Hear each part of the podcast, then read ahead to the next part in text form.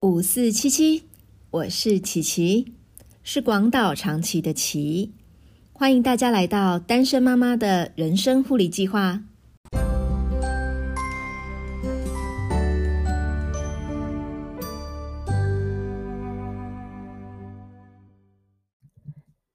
节目一开始的这几集，分享的是我自己在恢复单身后疗愈自己的过程，还有在这过程中我对自我的发现、探索。还有调试的方式，前几集可能会让大家觉得，哎，好像都在讲重复差不多的事情，哎，那为什么不一集全部讲完啊？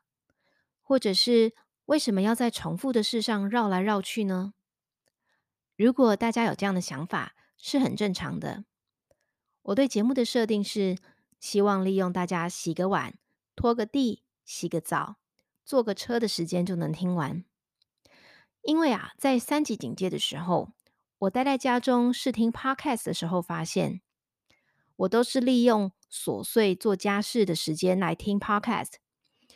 当事情做完的时候，可能呢节目都还没听完，所以超过二十分钟以上的节目，我常常都听不完，后来也很难再回去把它听完。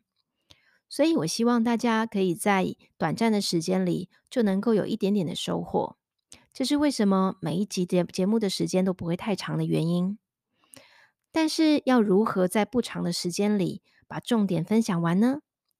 大概就是透过重复的提醒，还有每一集的护理计划，来帮大家聚焦我自己所做过，还有对我有帮助的事情。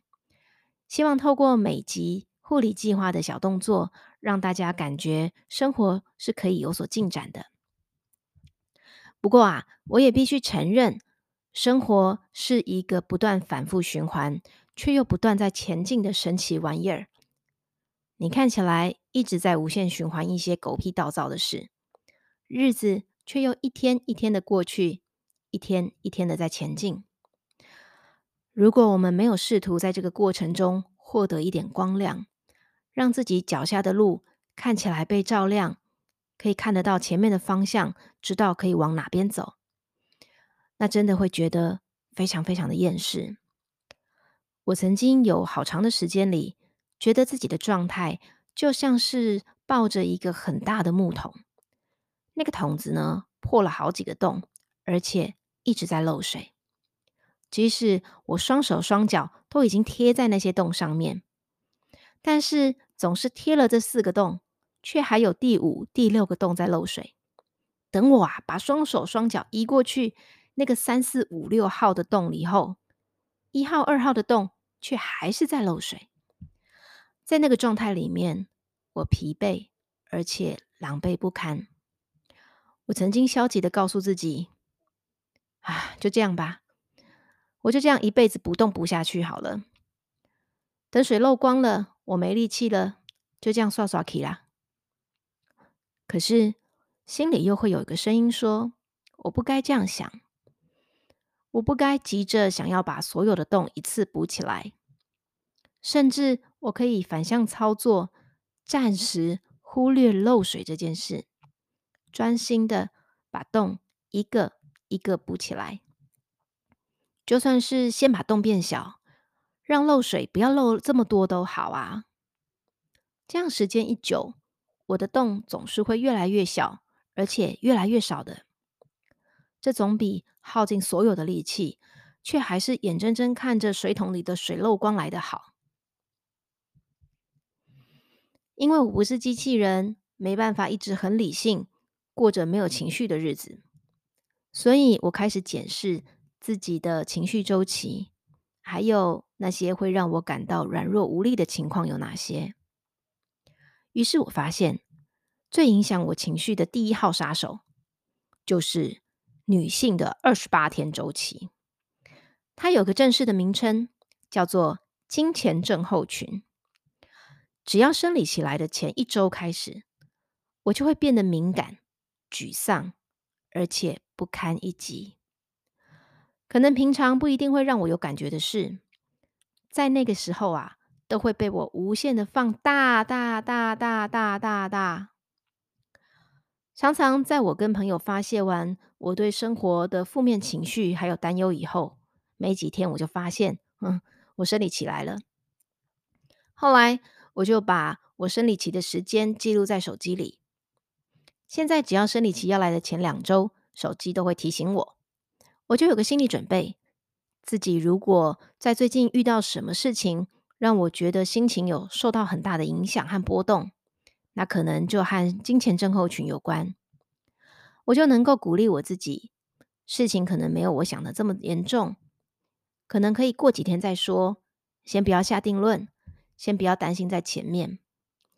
我也会在生理期的期间，跟我家的少男少女宣布，老妈生理期来了，这几天会比较累，需要早一点睡，有什么事情要提早说，请多包涵。影响我情绪的第二号杀手。就是对生活现况的不满。刚开始，我可能有一种心态，是会变成这样，都是某某人还有某某决定害的啦，害我现在必须承担这一些状况，害我必须收烂摊子。受害者心态就在我里面无限延伸，束缚着我，甚至常常让我喘不过气来。接着，我还会开始担心，怎么办？这烂摊子要多久才会收完？会不会等收完以后我也老了，要准备等死了？如果我收不完怎么办？我有没有能力可以面对这一切啊？我一个人要处理这么多的事，我怎么有办法啊？我好忙，我好累，我压力好大，我好烦，我好想摆烂哦。但是后来我发现，老人家说“家家有本难念的经”。这句话是很写实的。不管是正常的家庭，或者是单身的家庭，谁家不用面对琐碎的家务、孩子的教养、孩子的生活起居？谁家不用面对财务开支的分配？谁家没有工作的压力？谁家不用思考未来的方向呢？原来我以为只要有人可以替我解决这些问题。生活就会完美安定了，但事实上，我必须承认，不完美其实是人生的常态。而当我试着去承认不完美是人生的必要成分后，我发现我比较能够接纳自己偶尔犯错，偶尔松懈，偶尔事情不如自己的预期走。也比较不会苛刻的要求自己一定要达到怎样的状态才会甘愿。这样一来，孩子们感受到的我，也比较不会这么紧绷、这么焦虑和这么严肃，对亲子关系也变得有帮助了呢。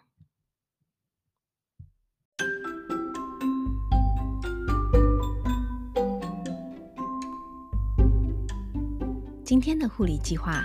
是找出自己情绪容易低落、沮丧的周期和原因，并告诉自己，不完美是人生的必要成分之一。我会有那些低落的感觉，其实很正常。我可以慢慢来，慢慢的前进，一定会慢慢往前走的。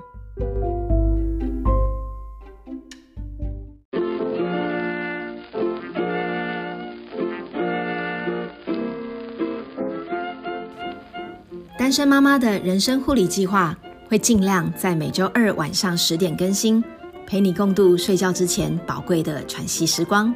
别忘了打开通知，才不会错过更新的时间哦。